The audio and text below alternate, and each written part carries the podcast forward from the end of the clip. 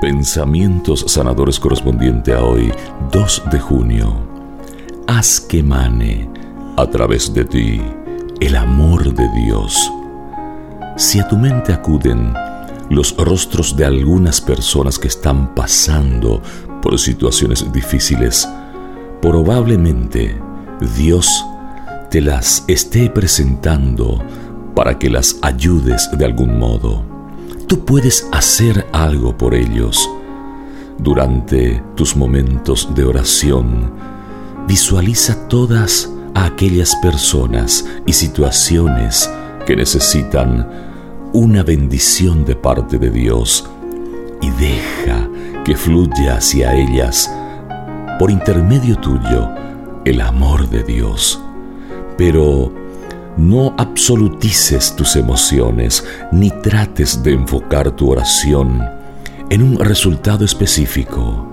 Deja obrar a Dios según su misericordiosa sabiduría y así Él podrá actuar libremente con todo su poder.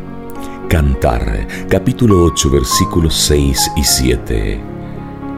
Grábame como un sello sobre tu corazón, como un sello sobre tu brazo, porque el amor es fuerte como la muerte, inflexibles como el abismo, son los celos. Sus flechas son flechas de fuego, sus llamas, llamas del Señor. Las aguas torrenciales no pueden apagar el amor, ni los ríos anegarlo si alguien ofreciera toda su fortuna a cambio del amor, tan solo conseguiría desprecio. ¿Por qué tengo miedo?